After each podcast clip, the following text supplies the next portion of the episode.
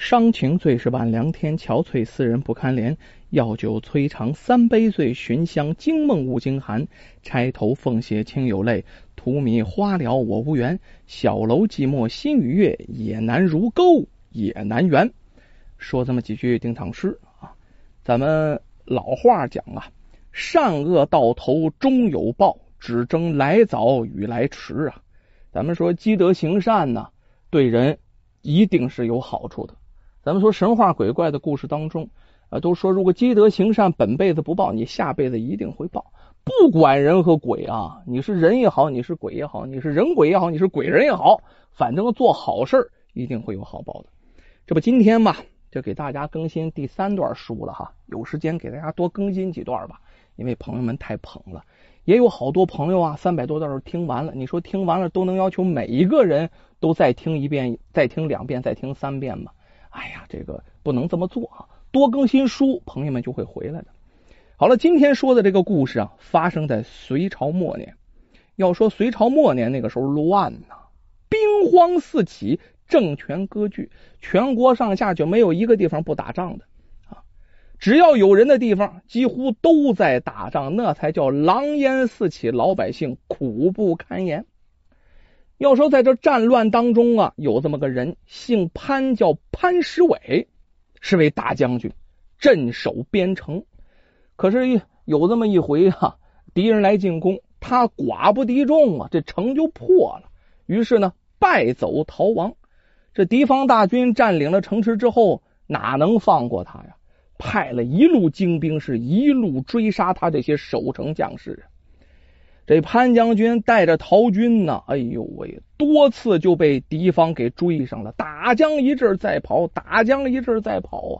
这人是一面一面的倒下，最后啊啊，手边剩下了不到一百人了。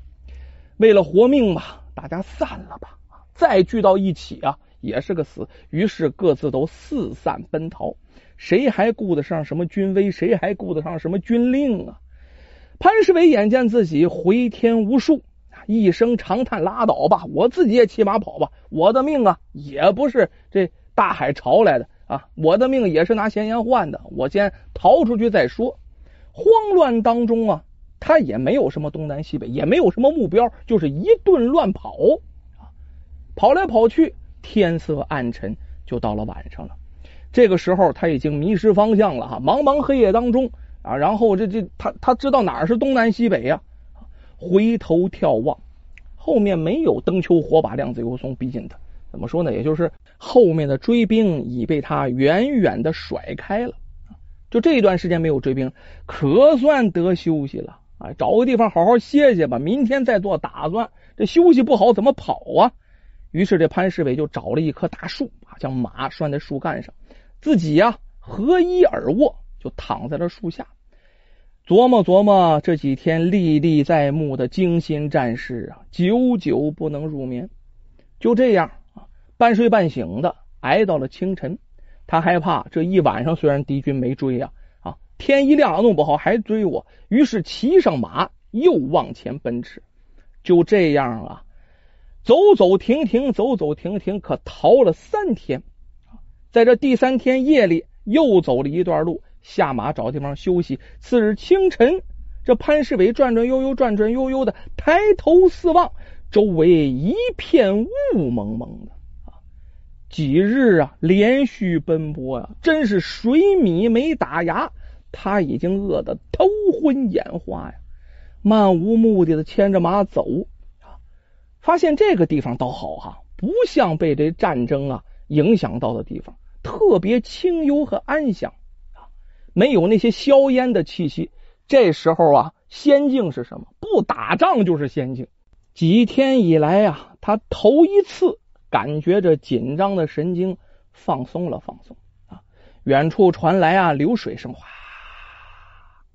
他循着水声往这走，然后呢，找到一条小溪，随便喝了几口溪水，觉着溪水特别好喝，异常的甘甜呐。然后呢，把马也印饱了。沿着溪流往上游走，时间不大呀，就看见一条蜿蜒曲折的大河，正好绕着山环啊，一座木桥横跨于河水之上。他在河岸这头，桥的那一面呢，就是大山了。潘石伟牵着马来到了桥头，只见呢木桥的横梁上刻着呀“临江山桥”四个大字。这时候潘世伟饿的实在是头昏眼花了啊，心想：我跨过此桥，也许啊能找到个人家讨口饭吃。于是他牵着马就上了桥了。可是走到桥心的时候，怎么也走不动了，只觉得天旋地转，眼冒金星。只听得扑通一声，这潘世伟连人带马就栽到了河里。他拼命的挣扎，但是怎么也没办法游动身体，没劲儿了。就这样慢慢的失去了意识。等他再次醒来的时候，发现呢，眼前有两个身影，一个躺在江边一动不动啊，另一个人呢蹲在那里不停的摇晃地上，这人呢猛晃呢。这潘世伟不知道怎么回事啊，上前查看，惊奇的发现这躺在地上的不就是我自己吗？这是怎么回事啊？我怎么躺在地上啊？啊？那么我现在我我是什么呀？我在那躺着的我是谁？难道我已经死了？他实在不敢相信，传说当中的事情居然发生在自己身上啊！咱书中代言啊，是没错，这潘石伟啊确实已经死了。他坠河之后，由于啊过度饥饿，无力游泳，挣扎之际啊，惊动了不远处行舟打鱼的渔夫，叫刘二。刘二听到动静了，赶忙撑船过来相救，可是啊，还是没来得及呀！这潘石伟溺水身亡。岸边的刘二打着潘石伟的尸体啊，眼中的眼泪哗哗的淌啊，口里啊喃喃自语：“都怪我没有及时抛开渔网啊，害得你就这么白白的死了，白白的死了，都怪我呀！”咣咣敲自己的头。这潘世伟听在耳朵里啊，心中却无限惆怅啊！没想到躲过敌军的追杀，却还没有能活下来呀！这是命啊！可是听到刘二的话语呢，这心里却有一丝丝感动。没想到这世上还有如此性情醇厚之人。多少年不见，看惯了场上的厮杀，看惯了尔虞我诈，听听这刘二说的话呀，心中啊，倒也起了另外一丝的感触。刘二见潘世维身死，那肯定是活不过来了，心中特别自责呀。自己没有搭救成功，这怎么办呢？在岸边找了块干净的地方，为这潘石伟立了个坟啊，就此就离去了。第二天早上，刘二又来到潘石伟的坟前，拿了烧纸贡品摆放在这儿，用了一块木板插在坟头上，上面什么字都没写。兄弟呀，你命不好啊啊！溺死临江，而我呢，又不知道你的名讳。只好立个空碑于此，望你切勿见怪呀！说起来，这事儿也怪我呀！我要是啊早早的割断那个网绳，快一点过来的话，你可能就不会死了呀！啊，你这死也有我的责任呐！说着说着，眼泪又掉下来了。潘石伟将这一切看在眼中，心中是万分感激呀。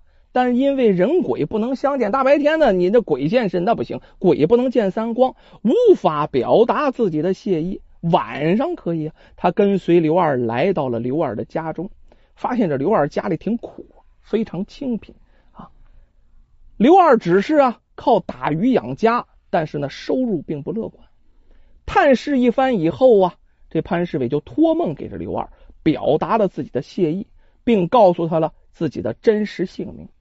刘二一觉醒来，觉得这个梦挺奇怪呀，难道是我自己过于自责，日有所思夜有所梦？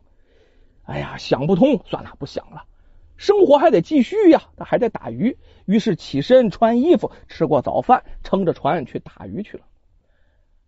要说潘世伟此时对自己的情况已经非常了解了，他溺亡于临江之中啊，变成了临江的水鬼呀，而且呢，这天道里有规定。溺死之人叫横死啊，无法进入六道轮回，只有在每年的七月十五前后，也就鬼节前后，找个替身代死，他才能进入轮回之中，否则一直都得是水鬼呀，永远得当鬼，当不了人。自从潘世伟死后啊，刘二的日子却好了，比以前好多了。以前他下江打鱼，这一天呢几十斤鱼到头了啊，可是现在再去，至少二三百斤，而且呢。让他更奇怪的是，自从那日以后，他每天晚上都会梦到潘世伟。他也不是傻子，知道自己的好运肯定跟这有关系。